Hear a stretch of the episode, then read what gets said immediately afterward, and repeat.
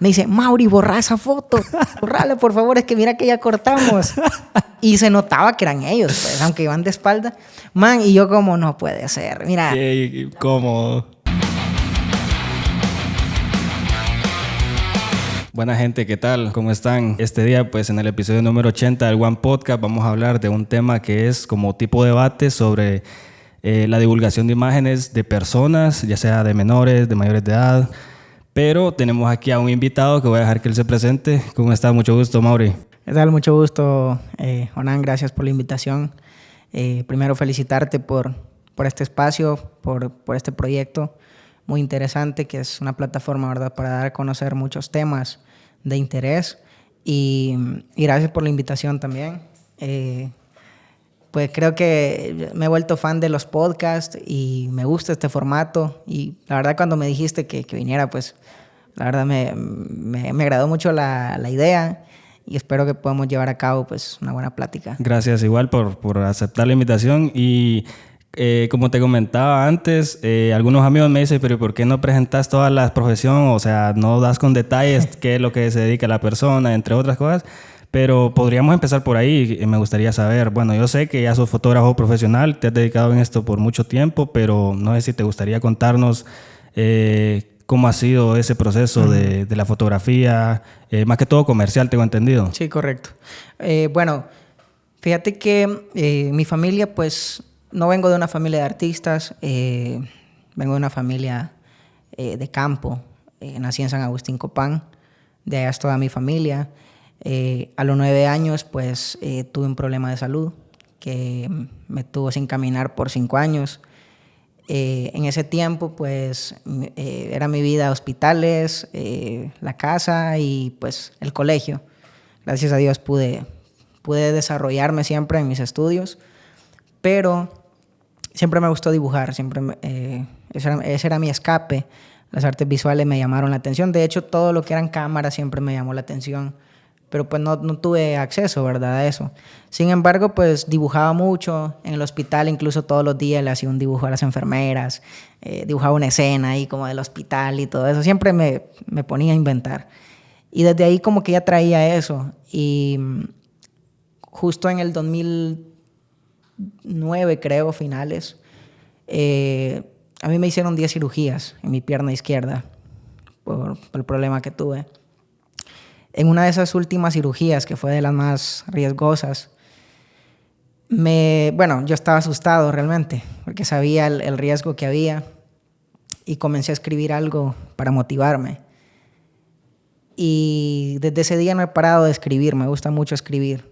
Pues en el 2014, creo, estaba escribiendo un guion para, para un documental, principios del 2014, finales del 2013, creo. Y yo tenía en mi mente toda la, la idea de lo que quería lograr en, en, el documental, ya el producto final, ¿no? Pues había una información que yo necesitaba y me aboqué a, a una revista que, que, en ese tiempo circulaba, que se llamaba École Sociales, no sé, creo que ya no, no han lanzado otra edición. Yo me aboqué a ellos, pues ellos fueron muy accesibles conmigo, eh, en ese tiempo, pues ya con un celular de mi hermano, me acuerdo, comencé a tomar fotos de cualquier cosa. Ellos notaron eso, que me gustaban las fotos y esto, y pues me, apoyaron, ¿verdad? Eh, dándome acceso a su equipo. Y así fue como empecé a tomar fotos. Eso fue en el 2014. Y pues ahí comienza la historia. Ya son nueve años y no he parado de tomar fotos en estos nueve años. No he hecho otra cosa. Y gracias a Dios, pues es, es mi trabajo, es de lo que vivo y, y lo que me apasiona también, ¿verdad? Y fíjate que por esa razón fue que te invité, porque compartimos, creo, esa pasión, ese arte por la fotografía. Yo también me dedico a eso. Y solamente que yo lo hago más desde el punto de vista como fanático, como uh -huh. de hobby, Correcto. pero ya llevarlo a ese nivel donde tenés que eh, implementar muchas técnicas para poder sí. mejorar la técnica, entre otras cosas, y hacer un trabajo comercial que al final te va a beneficiar a vos y al cliente ya son otros términos también de los cuales hay que hablar.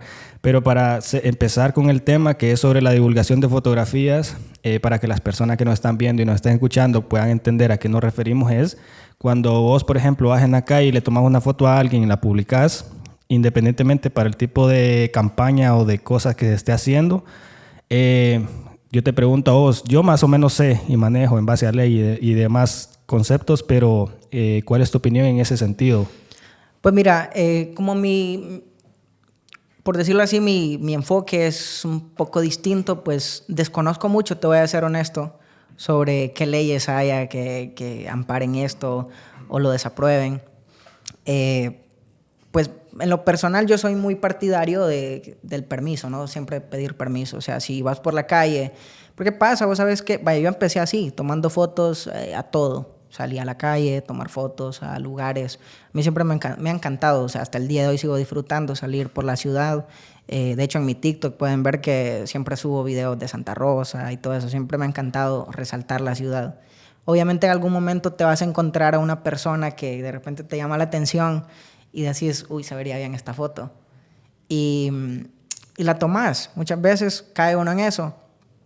A veces tal vez es inevitable que una persona salga también, pues si estás tomando una foto de un paisaje y se te cruzó alguien, pues, pero cuando ya te enfocas en una persona, yo pienso que sí, sí hay un tema de ética que, que entra ahí también, ¿no? De decir, ok, tengo esta foto de una persona, un niño, un adulto, y lo más responsable sería pedir autorización, ¿no?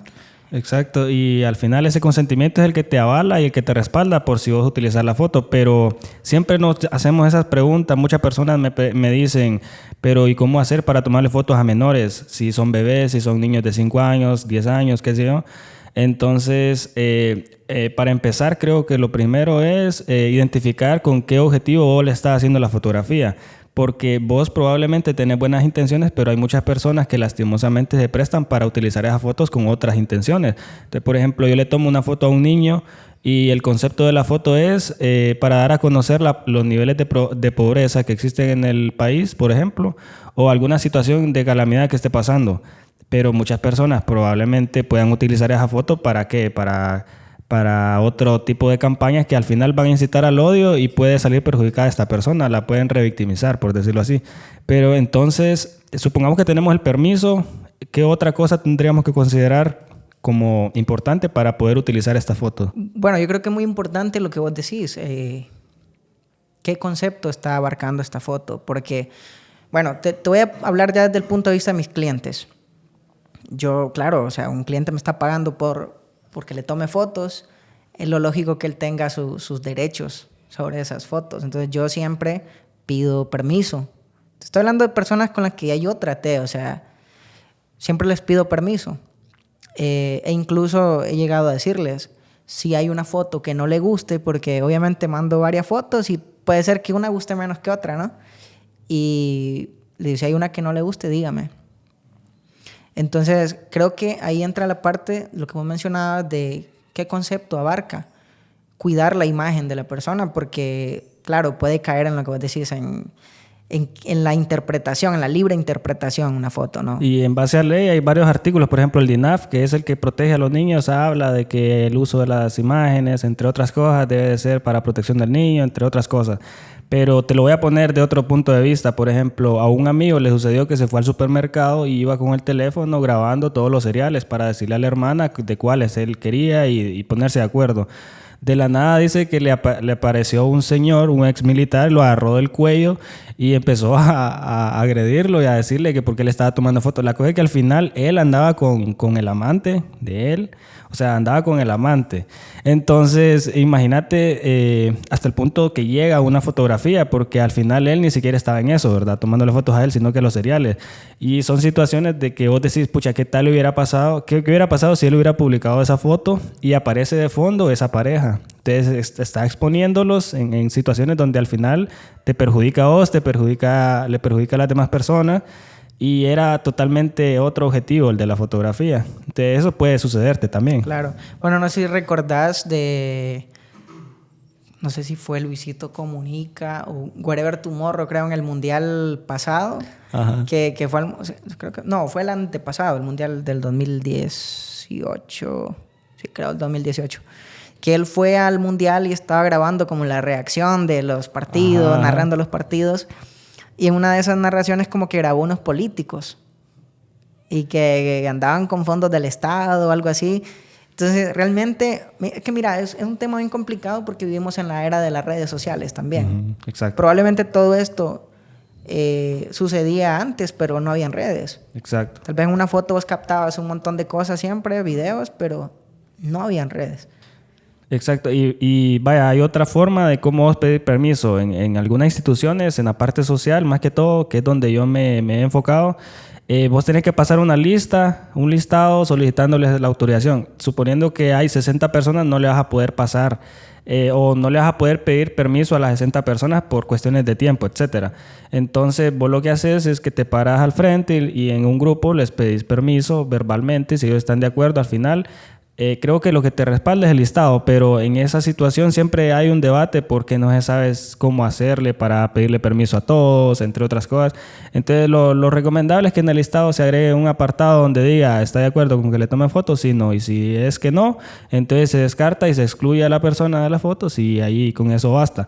Pero en el caso de los menores, entonces vos has hecho fotografías comerciales a menores. Sí, sí. ¿Y cómo ha eh, sido tu experiencia? ¿Cómo has manejado esto del tema del de la protección a una persona menor de edad? Fíjate que, bueno, en este contexto, mi contexto es, siento que es un poco menos complejo, así lo veo yo, al menos en mi experiencia, eh, porque ya tratas directamente con sus padres, ¿verdad? Entonces, como te mencionaba, yo nunca publico fotos sin autorización de, de, de las personas. Y en el caso de los niños, pues sí hay, hay muchos padres que, que dicen, no la suba de entrada, te dicen, no la vaya a subir ya sea por lo mismo, por proteger a su hijo o porque simplemente ni ellos las comparten a veces. y está, la, está la típica foto que, que, cuando están bebés le toman fotos desnudos muchas veces. Mira, fíjate que yo, te voy a ser bien honesto, yo de bebés hago pocas fotos realmente. Mi enfoque son bodas, 15 años, eh, sesiones, algunas empresas, pero mm, creo que ese tipo de fotos nunca le he hecho en realidad, fíjate. Y está en la, temática, por ejemplo, los migrantes, por decirlo así. ¿Por qué razón vamos a ver muchas veces fotografías de algunas instituciones donde sí difuminan la cara de las personas y en otras no? Entonces es ahí donde entra la parte de la temática, porque si son personas que están que eh, tratando de llegar a otro país, no las vas a exponer vos en una foto dándoles a entender que son ellos los que van en camino. Pero en otras eh, situaciones, por ejemplo, hay una campaña donde las personas necesitan escuchar, ser escuchadas, por decirlo así. Entonces ahí no hay necesidad de fulminarle, siempre hay el, respaldo de la autorización y todo lo demás. Pero en esa parte es donde entran algunas diferencias y, al final se convierte en un debate nuevamente porque no se sabe en qué momento hacerlo, en qué momento sí. Pero es una mezcla de la parte comercial, que es tu enfoque, con la parte social, que es el mío y al final de cuentas creo que es ahí donde recalca esa parte, donde resalta muchas veces eh, no solo el fotógrafo, sino eh, la intención que se quiere. Como te digo, en mi experiencia pues es un tanto más fácil porque hay un, un trato personal, eh, un poco más íntimo, más amplio.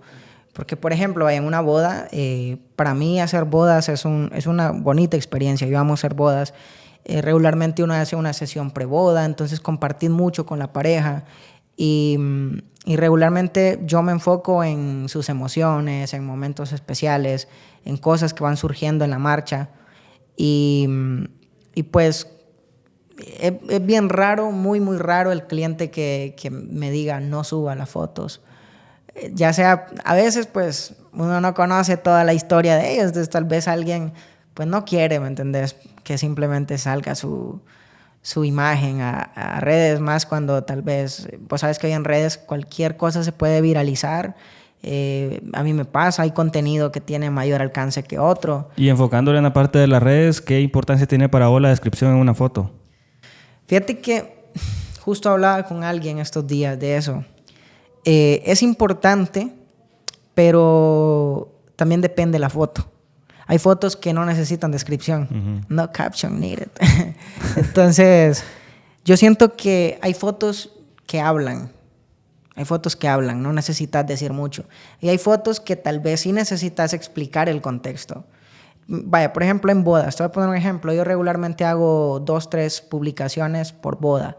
Es decir, si hago, por ejemplo, fotos y video en una boda, eh, publico el video, y, y hago dos posts sobre la boda como tal, ¿no? Entonces, ponerle que yo en el primer post que hago cuento un poco la experiencia de esa boda. Ya en los otros ya pongo menos texto. Porque también pues hay un factor de, de mucho texto en redes. O sea, que si también textees, como que... Y vaya, por ejemplo, a mí me pasó una vez que yo hice una campaña sobre eh, unas donaciones en una institución de acá. Y eh, la fotografía eran unos niños recibiendo la donación y obviamente la descripción era esa. Pero ¿qué hubiera pasado si yo no le pongo esa descripción? Probablemente hubieran interpretado la fotografía como una rifa o algún día, una celebración del Día del Niño. Entonces, si te fijas, ahí la importancia de la descripción y no solamente en, la descripción, porque en la parte social vos puedes incluir la misma descripción dentro de la foto. Entonces, eh, ahí es donde entra el tema del marketing, el tema de la visibilidad institucional, entre otras cosas. Ahí tocas un tema importante y ya que lo mencionas, eh, debo también yo mencionar, yo soy socio de Rotaract, un voluntariado, nosotros hacemos este tipo de labores y, entiendo eso que me estás planteando, porque claro, nosotros eh, somos un voluntariado que eh, los fondos que, con los que trabajamos pues son en su mayoría fondos que conseguimos a través de actividades que los fondos los recaudamos de la gente, ¿no? O sea, gente que nos apoya, que nos compra, si estamos vendiendo pollos, una rifa, una fiesta. Entonces, siempre tenemos que, que subir fotos y explicar esto, gracias a esto, lo otro, eh, se realizó esta actividad en tal comunidad, con tantas personas, o sea, plantear todo el contexto, ¿no?